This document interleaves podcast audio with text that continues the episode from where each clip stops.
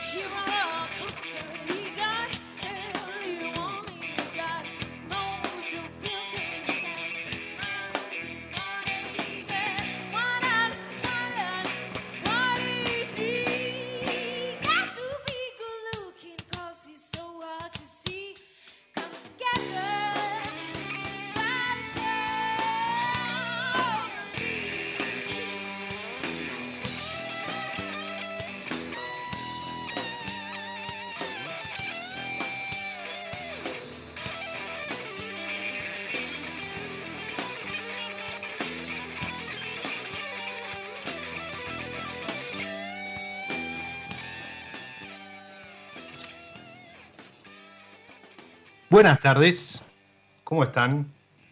Bienvenidos a esta pausa, a este recreo para los sentidos, la última pausa de este 2021 que nos tiene, bueno, nada, este, esta semanita con bastante calor, pero, pero qué año, ¿eh? ¡Wow!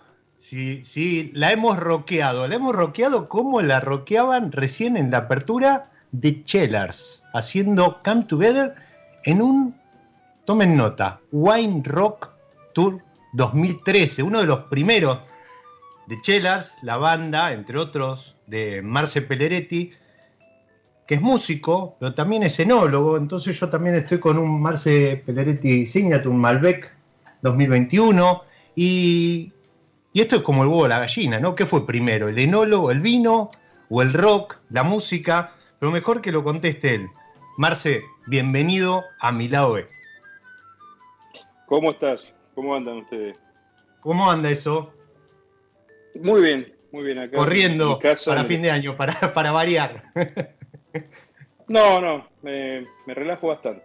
Trato de relajarme. Ah, bueno, bien, bien. Eso, eso está bueno, como, como filosofía, ¿no? Este, pues si no es como que esa locura se termina transmitiendo. Y en, la presentación, qué lindo, cómo suenan de Chelars. Eh, decía que ¿El vino o la música? ¿Qué, fue primero? ¿Tenés identificado eso? ¿O cómo se fue dando? Yo creo que puedo decirte, quizás fue la, no, no, sé, porque fue muy simultáneo todo, fue todo simultáneo desde muy chico, tuve suerte en ese sentido. Mm. Este, un abuelo que me inculcó toda la parte, digamos, de la tierra en sí, que me ayudaba a hacer su, su vino familiar, su huerta familiar. Y después, justamente mi padre con una guitarra muy barata, criolla, que me, me regaló, a la misma edad, estoy hablando de 6 años por ahí, Ah, y al mismo tiempo, sí, aprendí, tomé, empecé a tomar clase, y a poco tiempo mi abuelo, mi tío abuelo, el hermano de mi otro abuelo, un cassette de Paco Lucía, y bueno, fue una, una un bombardeo de cosas. Y al poco tiempo yo empecé a los siete años casi natación, hice a natación, competí muchos años. Y el entrenador que tenía era un melómano terrible y no, como éramos los más chicos del equipo, digamos, nos buscaba a los más pequeños, éramos cuatro que después terminamos siendo, terminamos teniendo un récord nacional importante en una posta que teníamos, bueno, y éramos melómanos, o sea, él, yo con él escuché cosas que nunca, imagínate, siete años escuchando, qué sé yo, Sex Pistols o Led Zeppelin o... Eh, obviamente... Una explosión en la cabeza todo eso. Obviamente Cerú Girán, que era muy fan de Girán, o de Kings de aquella época, o sea, cosas muy viejas de mucho rock, de rock anglo realmente, Deep Purple también. Y bueno, fue un bombardeo de, información, para mí un bombardeo de información y en esa época no existía la cumbia. O si existía era, qué sé yo, que escuchaba a mi viejo por ahí un cacho castaña o, mi viejo un Julio Iglesia o, o, qué sé yo, pero fue, fue eso, ¿no? Fue, una, fue quizás fue muy fundamentalista la, lo, que, lo que me pasó, ¿no? Mucho rock, todo rock. fundamentalista y fundacional, podríamos decir. Sí, fundacional en, persona, ¿no? Como que te marcó a fuego. Muchísimo. Y, sí, me marcó muchísimo. ¿y hoy qué, lugar, ¿qué lugar ocupa la música? Hoy muy fuerte, muy, muy fuerte muy fuerte porque si bien sigo, obviamente la bodega es mi bodega, es mi vino, son mi, es mi historia. Este, estoy por sacar un disco en, marzo, saco mi primer disco. Después de viejo, después de viejo artista y puedo lograr hacerlo, ¿no? Qué lindo este, eso. ¿Se, se, puede contar un poquito? Sí, sí, sí. Este, sí, yo tenía guardado, siempre viajé con una guitarrita o desde muchos años guardado cosas, digamos, uno con el, con el teléfono o con el iPad o con lo que sea, siempre uno graba cosas. Y ideas, o escribo muchas cosas, leo bastante. Y bueno, en esta cuarentena eh, he tenido, tenido varios profes, un gran profe que es Andrés Secarelli acá, que, de Mendoza, que bueno, estudié, la escuela de Robert Fripp, King Crimson, Robert Fripp King Crimson, o fue guitarrista de Peter Gabriel, bueno. Y mm, después conocí a un chico que fue a tocar a Monteviejo, el Wine Rock del año, no me acuerdo, 13, creo también, que es uno de los guitarristas de, Cuarto Espacio, la banda de Mati Camisani. Sí. Musicazo, musicazo. Y empecé a tomar clases también con él porque me pareció un músico, esa gente que vive la música o que siente la música como si estuviéramos caminando, ¿no? Para él es, caminar es lo mismo tocar la guitarra, el piano, lo que sea. Y en la cuarentena, en plenas clases que yo tomaba con él de música, me saltó el tema que tenía algunas cosas guardadas y bueno, yo no me animaba a mostrarlas, porque ¿a quién se le va a mostrar? A Pedro Aznar, a Fernando Ruiz Díaz, que ahora está en casa, ¿a quién se le va a mostrar? A, Felipe Staiti, que convivo con él, me da un poco de, vergüenza, pero yo me considero un músico aficionado, ¿no? Y él fue el que me empujó, me dice, mira, mandame lo que tenés hecho y vamos trabajando. Entonces le mandé un primer tema me lo, como productor, digamos, me lo trabajó el tema y me lo mostró más o menos cómo podía quedar un tema con lo que yo había armado. Y bueno, empezamos. Así que en la cuarentena de muchísimas maquetas que tengo, que no sé cuántas tendré, hemos seleccionado 10 y va a ser el primer disco ahora en marzo. Después de dos años de trabajo, el primer disco. Este, una experiencia. Gracias, gracias cuarentena, podemos decir. Sí, yo la cuarentena la capitalicé mucho. Totalmente. no, no, me puedo quedar quieto y bueno, no me quedo quieto. Tenía un estudio en casa, tenía un estudio y me hice un estudio arriba más grande y la aposté a, full a la música. La aposté a todo sí, te vimos, te vimos incluso, este, estuviste subiendo algo de, tus hijos, eh, estuviste cocinando con, con, José, otro apasionado de la vida, eh, en, en, vivos. Sí, eh, todas las semanas, mucha gente, mucha gente agradecida porque la verdad es que el aislamiento golpeó fuerte y, parece mentira, este, yo que también hice algún vivo, bueno, el programa y demás, después la gente te termina agradeciendo que, resultaste ser una compañía, ¿no? Algo que, que uno dice, bueno, pero hoy con las redes y demás, pero la gente no, no, no deja de estar sola, por más que tenga una cuenta en Instagram. Y de pronto interactuar, acompañarte cocinando o escuchándote tocar o entrenando, también te hemos visto entrenar temprano, eh, parece mentira, pero son cosas que le suman y la gente muy, muy agradecida con eso. Eh, sí, bueno, fue una, bueno, con José hicimos, desde abril hasta diciembre, todos los miércoles, sin faltar uno, hicimos cocina. Este, fue, fue lindo, fue muy divertido. Nos los tomamos, digamos, tomamos el encierro, o sea, respetamos el encierro a rajatabla, hoy no lo, no, lo, no, lo soportaría y no lo haría, no lo cumpliría, sinceramente, me parece que no, no es humano. O sea, me lo puede imponer, eh, pero no, no lo voy a cumplir, perdón. y lo respeté a rajatabla, lo respetamos todo a, rajatabla y bueno, y los nos tomamos con mucha con mucha responsabilidad nuestra salud, porque si no hacíamos nada, ¿qué, sucedía con nuestras mentes? O sea, yo traté también con mis hijos de tenerlos activos a nivel, a nivel cultural, porque bueno, la escuela, pobrecitos, sufrieron, sufrieron la escuela, las clases virtuales, todo eso fue un sufrimiento. Entonces yo a mis hijos, lo, lo, primero que hice fue incorporarlos, meterlo acá en el estudio, tener, es más, hay temas que participan mis hijos en el disco, mi hijo resultó ser en cuarentena el músico que me sorprendió, un tipo que toca la guitarra mejor que yo, que toca el piano, mi hija toca el violín, toca el piano, cantan los dos. O sea, lo, cultura, creo que la, que la, que la música, el arte sana, sana mucho y sobre todo a los niños. Este, y lo tomé como una, como una obligación que mis hijos tuvieran arte, que tuvieran actividades recreativas, que tuvieran actividades que, que cuidaran su cabecita, porque no pueden estar encerrados los niños, no tuvieron ningún contacto social.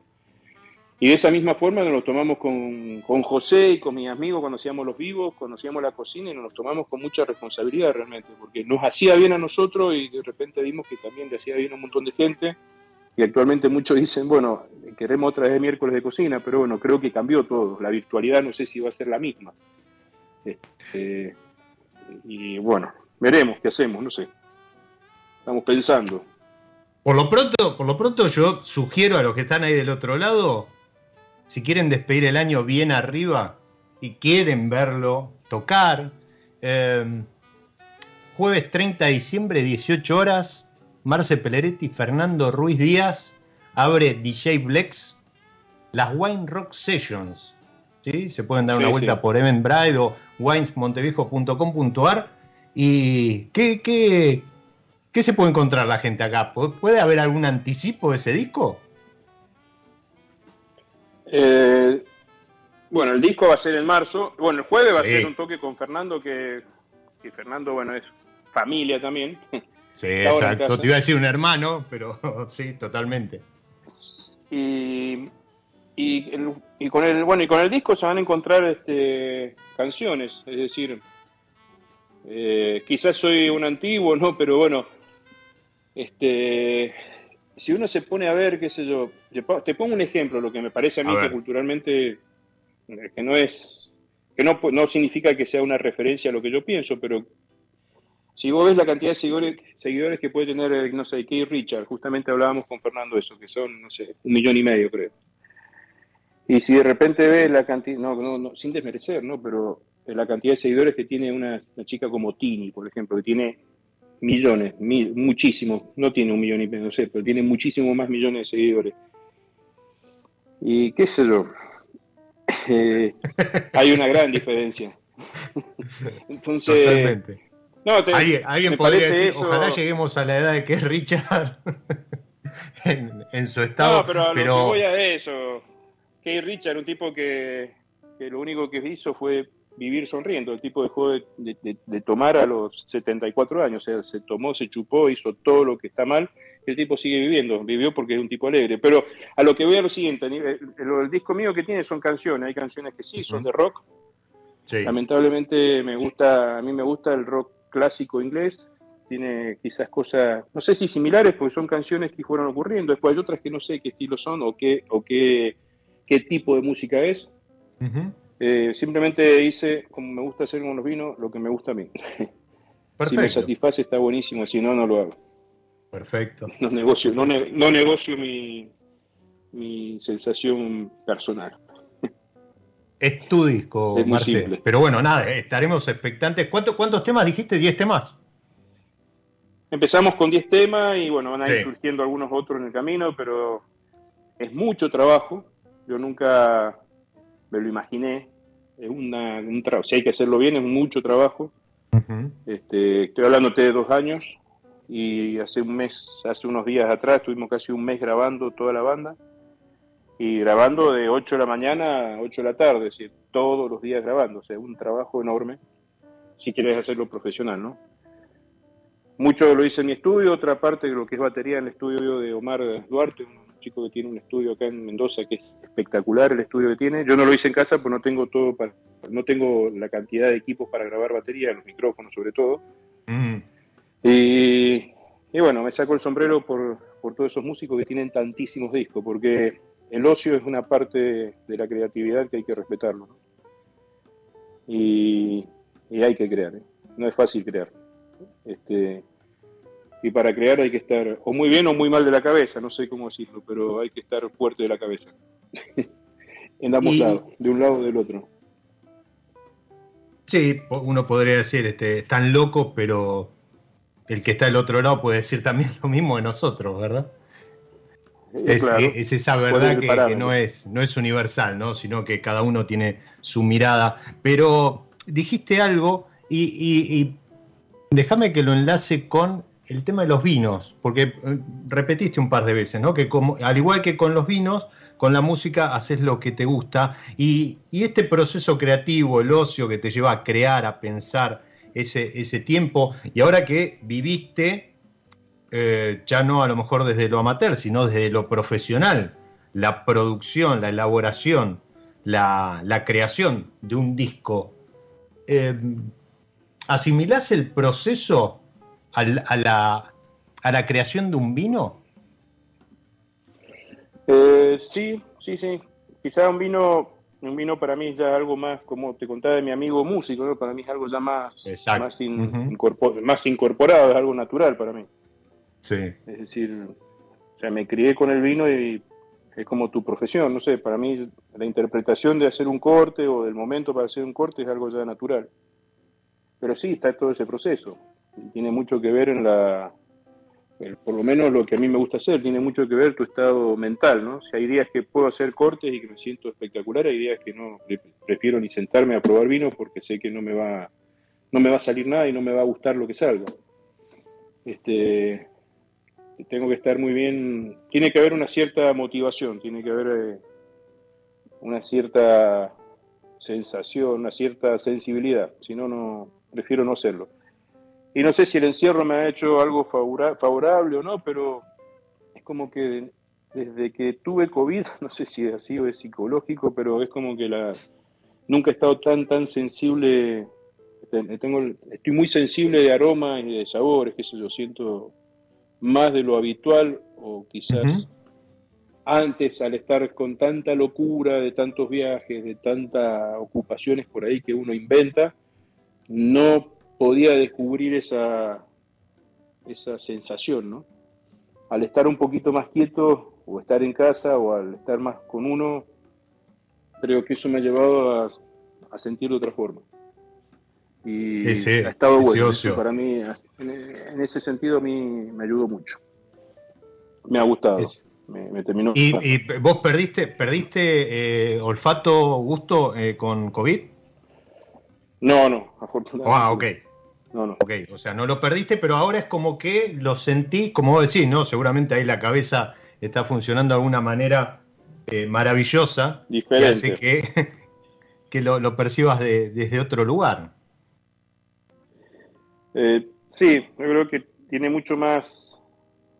me- eh, creo que hemos encontrado, hablo en plural, porque me parece que, no sé, espero que a todos les haya pasado lo mismo, no, no sé si a todos, pero porque hay gente que no, no la ha pasado bien, pero creo haber encontrado una, más que nada un equilibrio, un equilibrio de qué hacer y qué no hacer, o de no hacer cosas sin sentido, ¿no?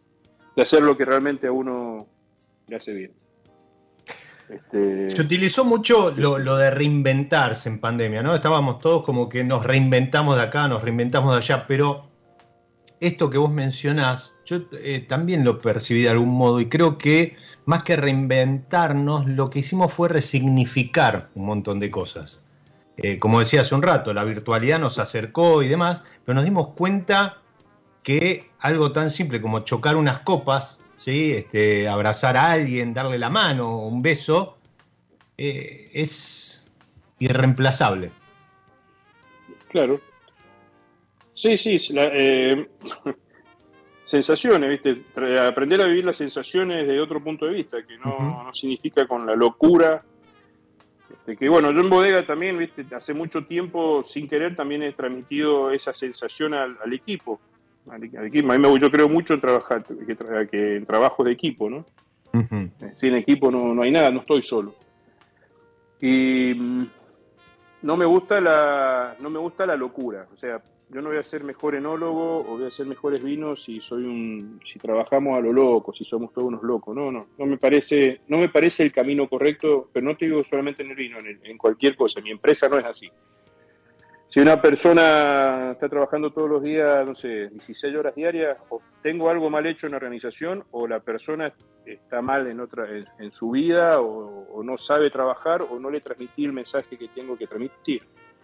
Para mí, si la- eh, no es salubre que una persona no trabaje tantas horas y no tenga tiempo para, para hacer actividades de- deportivas, musicales, hacer otras actividades, o estar en la familia, qué sé yo, o ver Netflix, cada uno hace lo que quiere pero no, no soporto a la gente que no... No me gusta ver gente con excesiva cantidad de tiempo o de horas en la empresa, porque me parece que algo está mal. De un lado o del otro, algo está mal. Y bueno, durante mucho tiempo lo insistí y ya lo he logrado. La gente no tengo no, no es que no quiera tampoco dejar horas extra a personas, si se tienen que quedar por una responsabilidad X está todo bien. Pero no es salubre, no es salubre. El trabajo solo no, no es salubre, o sea, hay otra, hay otras cosas que acompañan la vida y sobre todo familia, si no tenés familia, no sé, buscar actividades, buscar algo que te acompañe, Eh, escribir, leer, deporte o no sé, eh, qué sé yo, ¿viste? algo que, que sane. De algún lado u otro hay que sanarse. Puede ser un apasionado del trabajo y puede estar horas porque sos un apasionado, está bien. Pero de todas formas creo que está bueno a veces cambiar el chip y hacer otras cosas. Y cuando volvés, volvés con otra cabeza. Y bueno, en la bodega trabajamos así, no es, incluso en vendimia, en vendimia no es una, para nosotros no es una locura la vendimia, es un placer. Organizado todo es un placer. Y la disfrutamos, la disfrutamos todo. Eso, eso es fundamental. Eso, bueno, eh, yo los programas lo- los cierro justamente con ese deseo, ¿no? Que, la gente disfrute en lo que haga, en lo que sea, pero que disfrute. Y, y vos lo acabas de decir, y creo que pandemia también, el, el encierro, esta cuarentena eterna, nos, nos llamó a eso, ¿no? A, a cortar. A las 6 de la tarde no seguir conectado hasta cualquier hora y demás, porque total, no te movías, no tenías nada que hacer. No, siempre hay algo que hacer aunque sea desenchufar, salir a tomar un poco de aire al balcón, conectarse, no sé, con una serie, alguna maratón, un cable a tierra. Yo lo, lo llamo, lo llamo de esa manera, es un cable a tierra y, y, y sana, y además te incorpora esa pausa que te permite, como decías, ¿no? Me gustó eso, volver renovado. Entonces ya, si tenías algún problema, algún quilombo, tenías que atender alguna tarea, venís con otra energía. Y, y eso está bueno. Aprovecho para saludar a Silvina, está escuchando, a Esteban, eh, a Marce seguramente, está Vero, Gina. Y, y Esteban recuerda y la define como la mejor cata de vino que tuvo, ¿sí? por la que pasó, en una vinoteca en Martínez junto a, miren qué, qué, qué, línea, Marcelo, quien, quien, nos acompaña en la charla, Rano Sarvaje y Eruca Sativa, con lo cual no solo dice que estuvo ah. rico, sino que también hubo, hubo rock del bueno y la noche terminó descontrolada en la vinoteca. Eh, alguna vez estuve eh, en, una presentación de, un libro de, de Gaby y también, este, la verdad que, cuando está Marce y hay una guitarra y hay, hay músicos invitados y demás, siempre se arma alguna zapada linda que, está muy bueno, porque también es parte del disfrute, de la fiesta del vino. Sí, el vino siempre va a estar en todas partes, el vino y la música. Para mí, bueno, trato de que las degustaciones sean esa noche fue un, me recuerdo, lo recuerdo bien, fue una, noche más rockera que de vino, ¿no? Pero estuvo muy buena. te, iba, te iba a preguntar, ahora que lo nombro a Rano, eh, y, lo nombrábamos hace un rato este, a, a Fernando, y, está también por ahí Juanchi, y bueno, no, no quiero dejar nadie afuera, pero... Pedro, Felipe. Pedro, Felipe, eh, Jaime, este, que ya, ya no está en este plano, pero em, también, también ha, pasado por tu asesoramiento, tu acompañamiento en esto de elaborar un vino.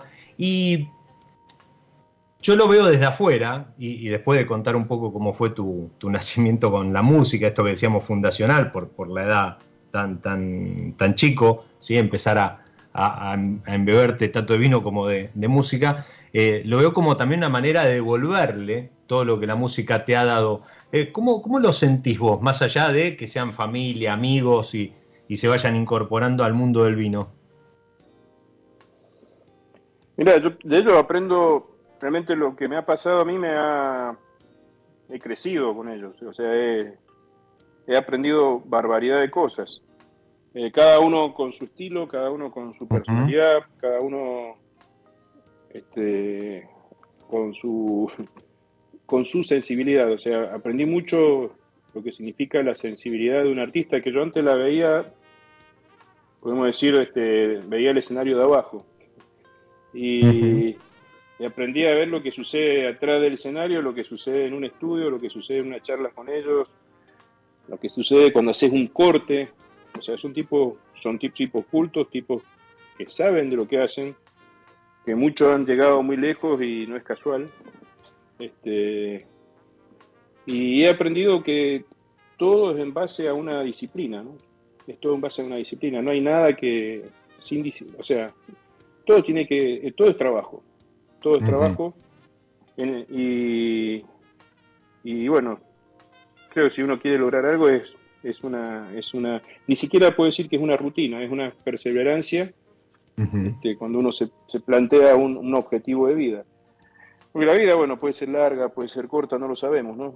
Tampoco me interesa saberlo, pero ah, no creo que nos interese a todos saberlo hasta dónde llegamos, pero lo importante es eh, que tengamos objetivos que nos hagan pleno. Sí, con ellos aprendí más allá de lo que es mi profesión en sí o de mis actividades personales, que me gustó siempre la música, el deporte, qué sé yo.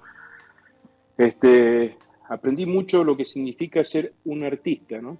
Porque muchos dicen, uh, ustedes los enólogos son artistas, y ponele, pero un artista realmente este, abarca muchísimas otras cosas. Nosotros somos, sí, creamos un vino, tenemos un trabajo, hay un equipo, pero realmente artista, y no sé si estamos, si somos realmente un músico o un Picasso o eh, es mucho, es muy difícil. ¿eh? Nosotros podemos luchar contra el clima, podemos pasar nervios o podemos imaginarnos cómo hacer cierta tarea técnica o no, o algunas, algunas sensaciones que no son técnicas al momento de hacer un corte y te imaginas mezclar lotes de una forma que nunca te lo imaginaste y funciona bien.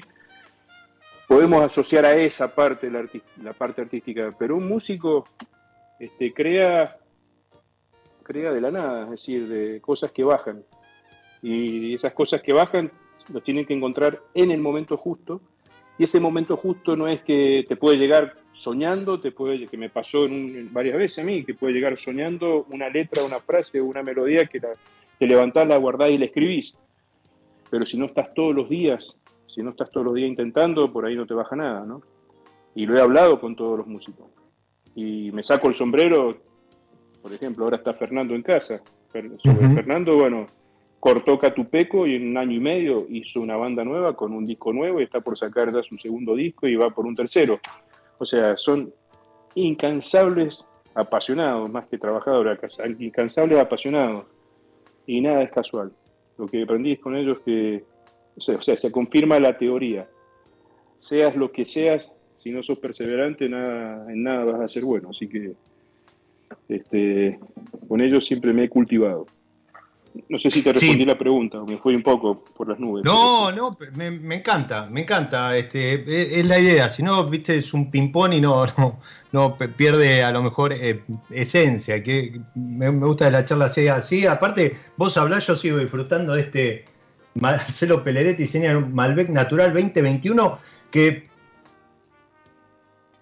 en, eh, no ahora al aire, este, pero mañana a lo mejor voy a tirar alguna preguntita en redes, como para que alguien se lleve una botella para que tenga para el 31 disfrutarlo, o cuando quiera, ¿no? O el primero para iniciar el año. Vamos a sortear una botella de Marce Peletti Signature.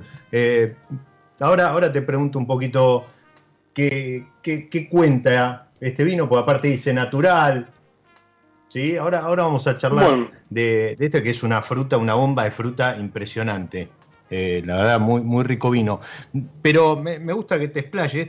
Yo lo que quería, vos hablaste de disciplina, claramente en contraposición a eh, improvisación, ¿no? Disciplina, método, como vos dijiste, ¿no? Trabajo, constancia y, y creo que eso, eso es algo que a lo mejor es una idea que tenemos que entre todos hacer lo posible para que no desaparezca. ¿sí? Asociar eh, los logros, eh, el éxito a, eso, ¿no? Porque no, no, se trata de un golpe de suerte. ¿sí? El golpe de suerte te puede llegar, te puede llover, un día te puedes encontrar con este, una situación inesperada, favorable, pero si eso no lo acompañas de esto, ¿no? Que mencionaba recién Marce, eh, te va a durar poco. Al menos lo veo así y creo que, es un poco por donde ibas vos con, lo que contabas. Sí, creo que va, todo se acompaña. Incluso nombraste la palabra improvisación. Y sí, está bien. O sea, la improvisación está dentro de, la, de esa disciplina en el área musical, ¿no? Este, por ejemplo, hoy día, mira, te cuento algo, hoy día he llegado, fui a buscar a Fer, llegamos a casa. Lo primero que hago, obviamente, que hacía, que no venía acá a Mendoza hacía, qué sé yo, dos años creo, pienso. Y lo primero que le mostré, digo, mira, vamos a ver el, estudio, porque estaba loco con el estudio, lo primero que quería ver era el estudio. Y llegó al estudio y justo yo lo, yo tengo una rutina que yo me levanto, este, hago mi, me levanto, subo, prendo las luces, prendo los equipos y dejo el estudio encendido, digamos, en marcha, por las dudas. nunca sabe. Bien. Y, y entramos al estudio y tenía todo, tengo un tengo teclado, qué sé yo, tengo un tecladito Nord, un Lead A1, que es un teclado que se improvisa, lo usan, o sea, es infinito el teclado, o sea, puede hacer miles de combinaciones de sonido, tener para jugar. Y empecé a hacer una cosa, una tontera en el, en el, teclado, Fer agarró la guitarra y hoy día al final terminamos haciendo una canción. Es increíble eso, ¿viste? Eso fue una improvisación. Una cosa que uno no lo puede entender y, salió, ¿viste?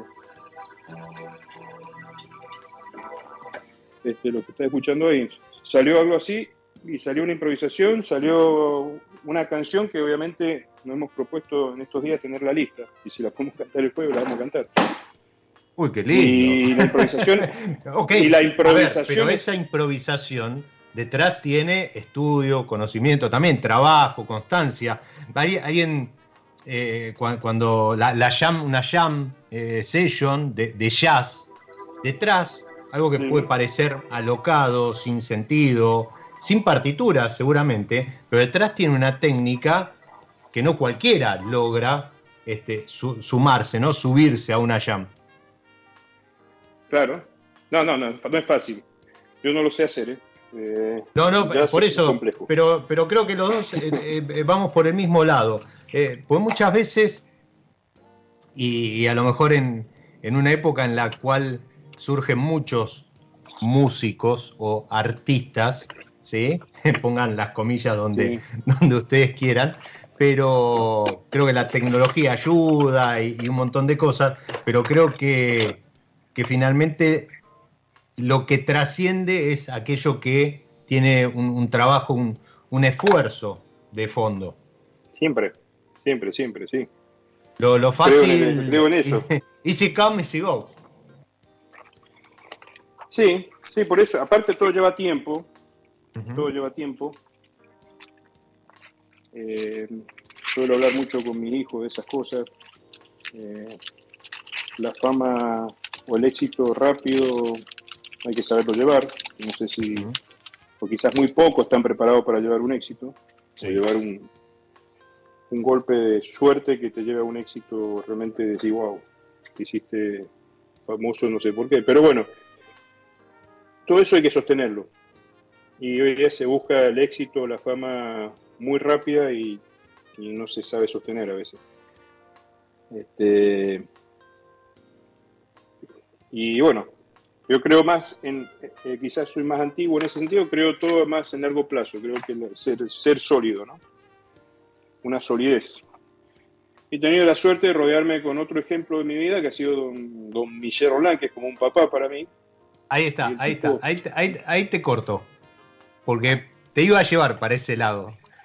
y, ahora, ahora nos vamos a meter un poquito más. ¿Te parece? Hacemos una, una pausa dentro de esta pausa que es eh, mi lado B, pero, pero no, no, no quiero que, te vayas de esa idea porque justamente te, quería, te quería llevar a, la figura de Michel Roland. Lo saludaste este, en estos días por, por su cumpleaños y, creo que sí, este, algo que leí por ahí que Argentina le le debía mucho, eh, coincido con tus palabras, y, ahora vamos a explorar un poco tu relación con Michel Roland y cómo se dio y, también tu, tu logro ¿sí? de, los 100 puntos este, en su momento y, un poco más del mundo del vino. Hasta ahora venimos surfeando la ola del rock, ¿sí? este costado de, de Marce Pelleretti que en pandemia explotó y hoy nada, está a la puerta de un Rock Sessions el jueves junto a, Fernando Ruiz Díaz y a meses de su primer disco. Pero, como les decía, metemos la pausa dentro de, la pausa, que es mi lado B, y, y en este último episodio del año, como venimos haciendo en cada uno de ellos, jugamos junto a San Felicien para hacer un acuerdo entre música, justamente, y a una variedad. Hoy me corrí de la variedad y elegí el San Felicien Nature, que es ideal para celebrar ese día de Año Nuevo.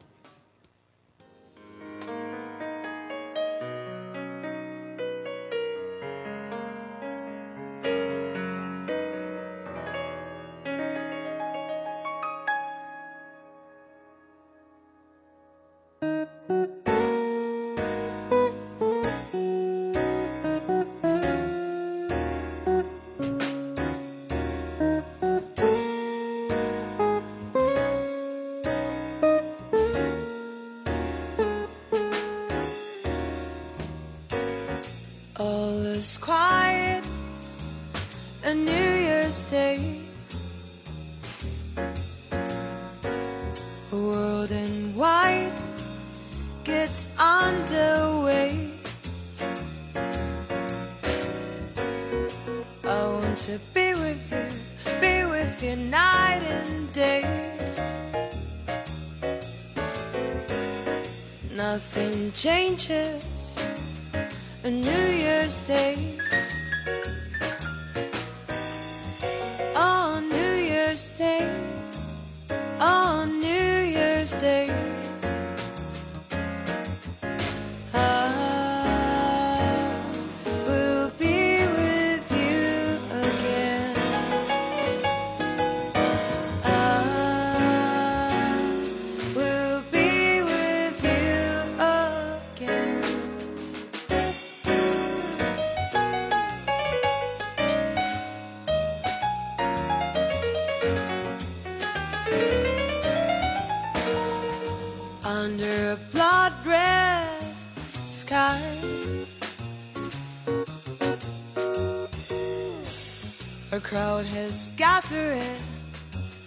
In black and white. Arms entwined, the toes chosen few. The newspaper says, says.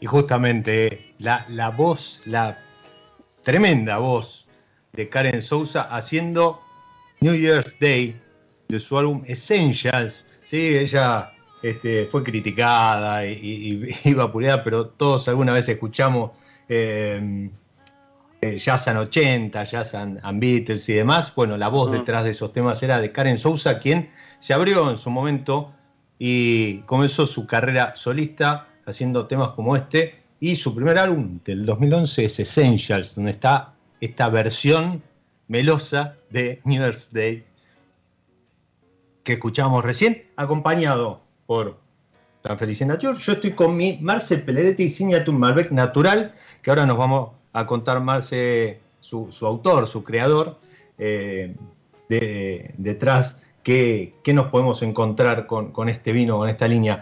Pero yo lo interrumpí muy maleducadamente cuando él enlazaba con un mentor. Seguramente él aprendió mucho de estos músicos a los que ha acompañado en la elaboración de, sus vinos y como él decía, otros, eh, eh, muchos de ellos incluso han, han ido más allá y Pedro Aznar este, ha estudiado la carrera de sommelier y, y, Juanchi ha ampliado sus líneas y demás, pero yo creo que Marce también aprendió mucho y muchos en Argentina han y hemos aprendido mucho de Michel Roland. ¿Qué, mm, qué nos tenías para contar de, de él? No, Michelle, este, salvando. No, en realidad está muy cercano. Yo tuve, un- tuve la, suerte de tener un abuelo que yo lo recuerdo, siempre digo lo mismo, porque lo recuerdo a veces desde chico como un tipo, con unas manos grandotas, así, con un tipo con mucho dolor de lo que laburaba ese tipo. Digo, o sea, yo, me- yo no, no, sé- no, no sé si registraba lo que era la palabra trabajo en esa edad, pero yo lo tenía como un registro de alguien que era un bestia, digamos. Lo tenía como un héroe, una cosa así de lo que... Y me ayudó porque lo tuve como un ejemplo, o sea, para mí él fue un ejemplo. Y después cuando conozco a Michel Land me resulta algo similar en ese sentido, porque el tipo es un es un trabajador, el tipo es, el primero que es un talentoso, es un- lo que hace es el uno, número uno, indiscutido, Ujú. este, y he tenido la posibilidad de compartir con él momentos brillantes, y es el uno. Y es un gran ejemplo para mí, hoy día el tipo de 75 años que va a tener, o 70, del 47, 74 años, estamos hablando. Ujú. Este el tipo que sigue trabajando como el primer día y que para él este, logró, te puedo decir todo. Eh, él te habla de los clientes como si él fuera un empleado del cliente, es decir, es, es- él es- se debe al vino, se debe al vino y, y un cliente, cuando él visita a un cliente es un cliente, o sea, lo trata como verdaderamente es un cliente, con toda su humildad y con un grande que es. Yo he tenido la suerte de acompañarlo en Francia en visitas por todos los chateaux grandísimos que, que- que asesora, convivo mucho con él, sobre todo convivo mucho la parte sensitiva, que eso no se puede copiar, simplemente observar. Eh, y uno puede tener una influencia, obviamente, y puede tener un entrenamiento en base a esa influencia, pero después este, está muy bueno que el alumno se distinga del maestro. Este, y bueno, para mí un tipo que merece respeto, un tipo criticado o amado. Eh, hablabas recién de esta cantante que era muy criticada hace muchos años atrás, en una cuando Twitter tenía su cuando era Twitter nada más, ¿no? Una serie de serie de periodistas locales, estoy hablando de Mendoza, que unas críticas bastante efectivas con Michelle, contra Michelle. Yo las leía y conocía a cada uno de ellos, incluso algunos sommeliers. Y yo los leía y yo no lo podía comprender porque, digo, no conocen su vida, no conocen su carrera, no conocen el pedazo de conocimiento que tiene una persona así. Para mí respetar al, viejo con conocimiento es sagrado, no sagrado por la religión, porque soy completamente agnóstico de una religión, sino sagrado por una experiencia. O sea, la experiencia te da. Puedes ser hábil en cualquier cosa, pero hay algo que la experiencia te lleva a tomar decisiones en momentos que no te lo da la, sabiduría de tipos que pueden tener esa habilidad de, hacer cosas, pero la, la, acumulación de años te da otro tipo de decisión. Bueno, eh, yo lo que hice fue a cada una de esas personas las enfrenté en el buen sentido, los agarré y digo, pero ¿por qué haces esto?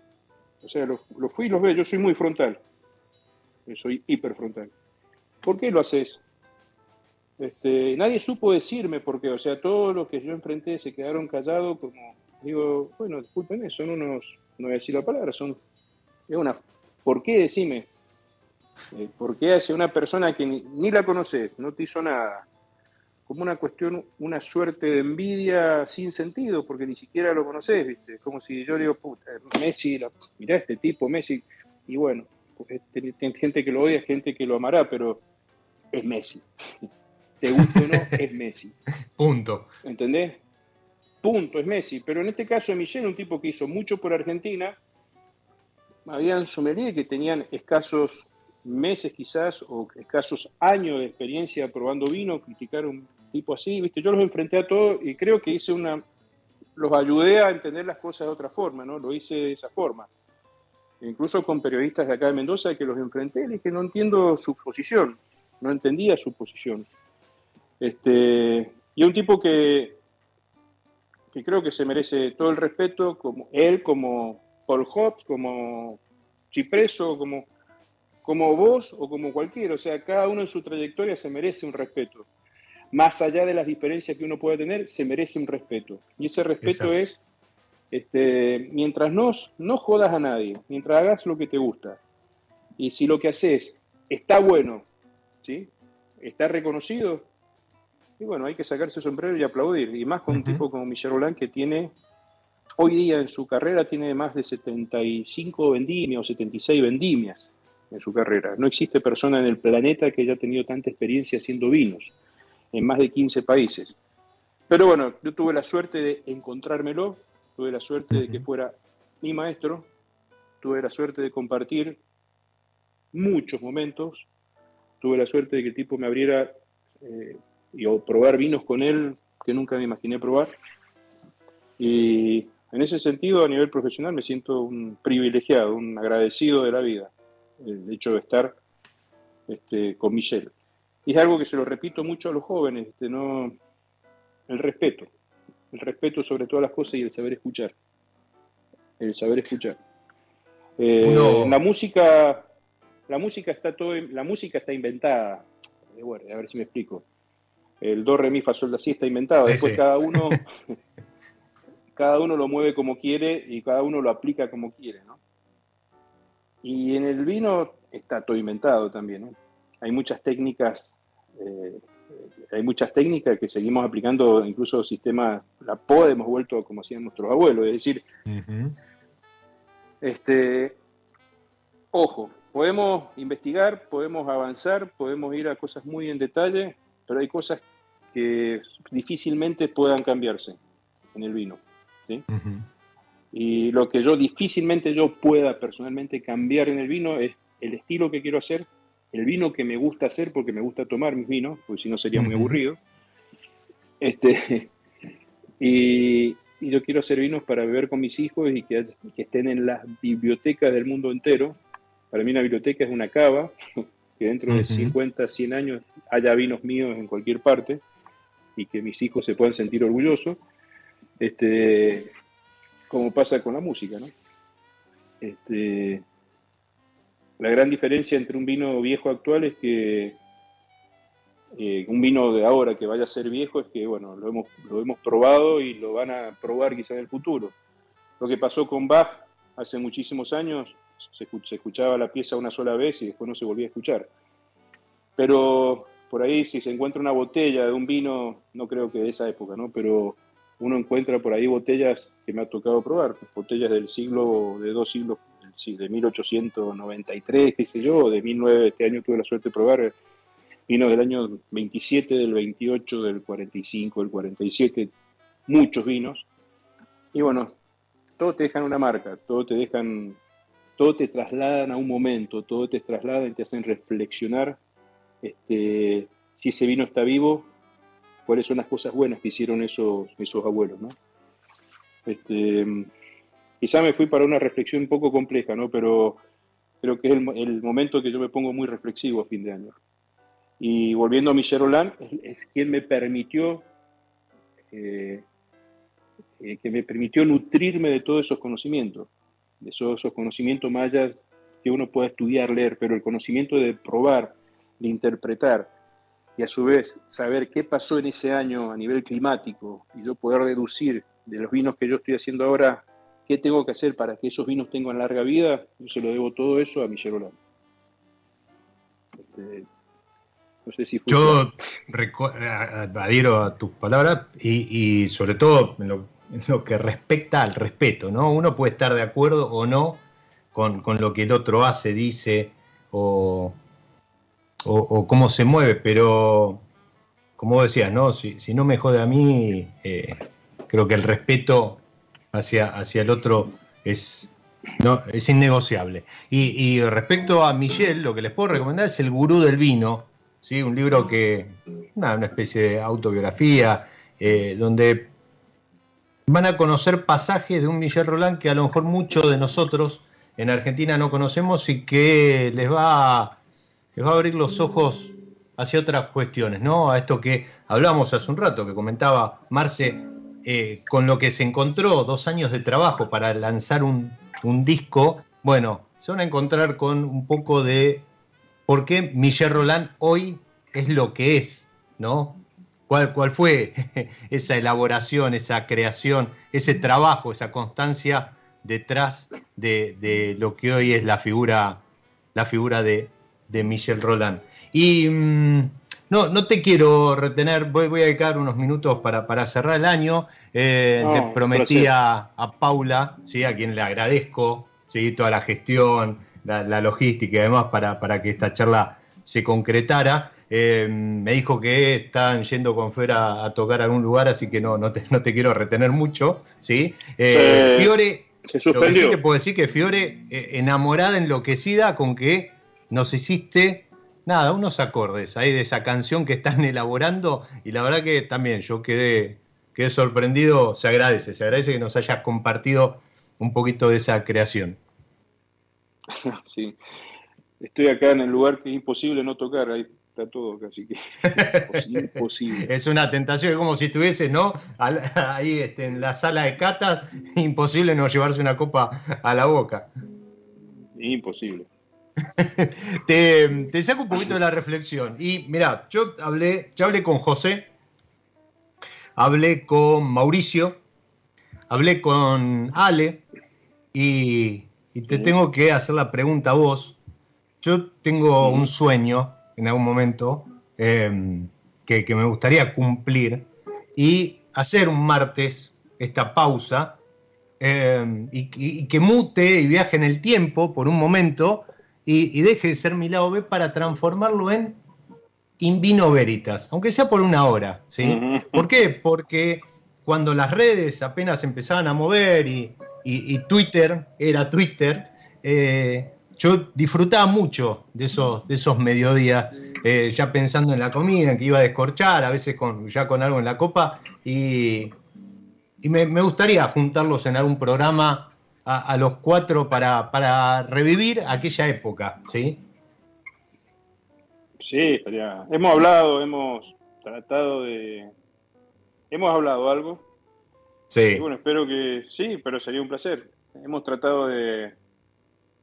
Vamos a tratar de hacer algo, ¿no? Con todas las locuras, de, con todas las actividades que tiene cada uno, vamos a tratar. Sí. Este, sí, sería hermoso, sería hermoso. Fue una época hermosa, un recuerdo muy lindo de esa época la verdad.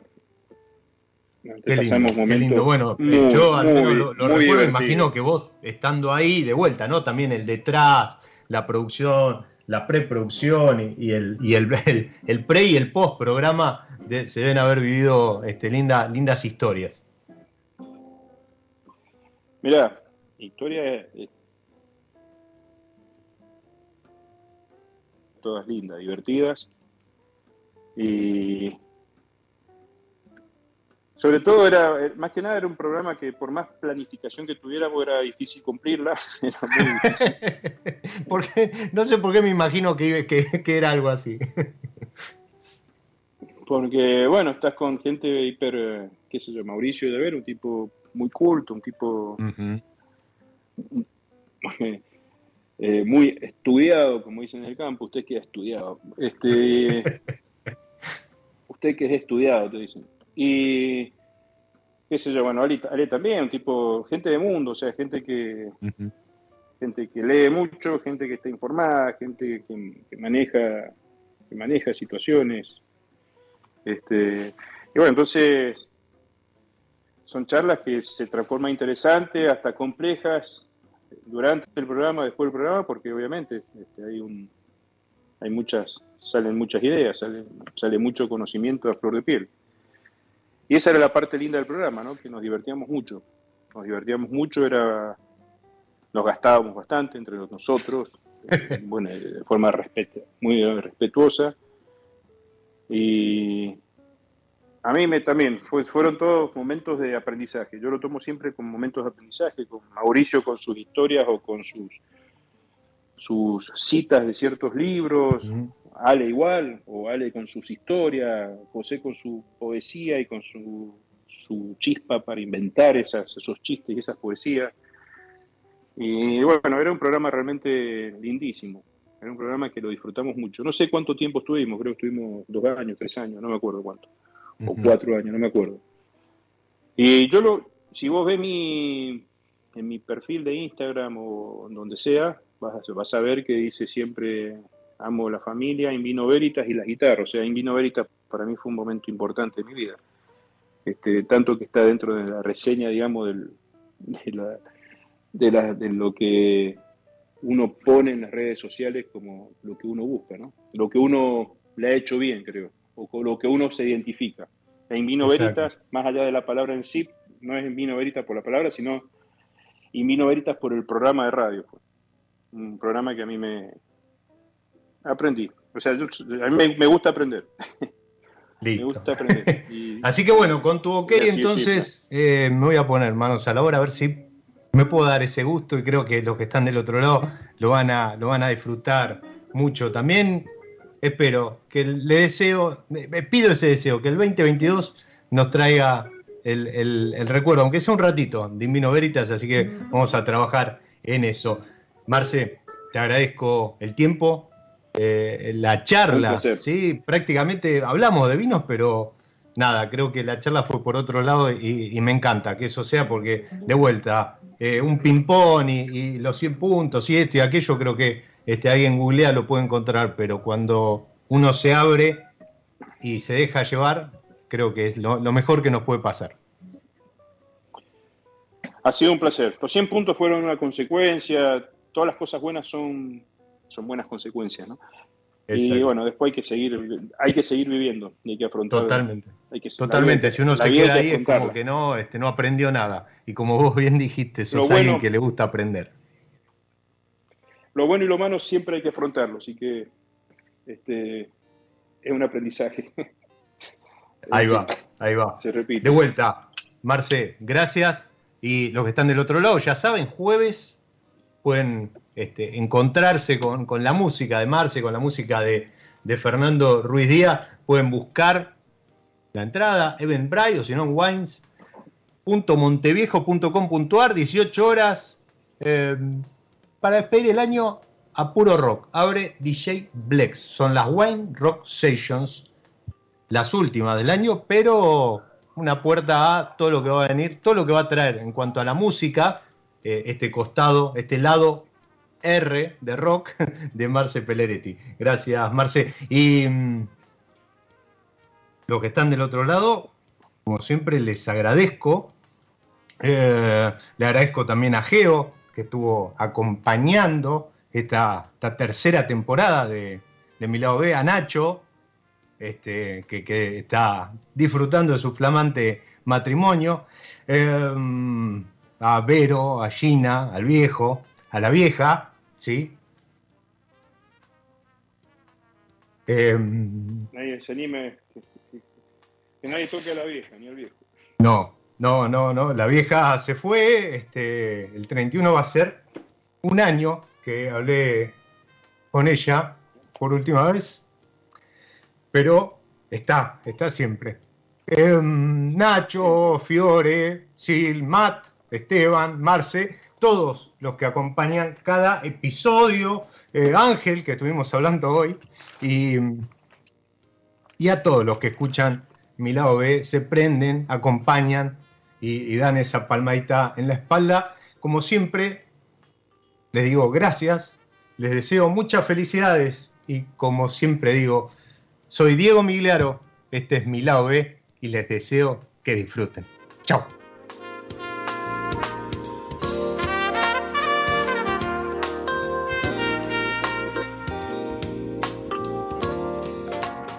Nos encontramos en cualquier momento en otro episodio de Mi lado B.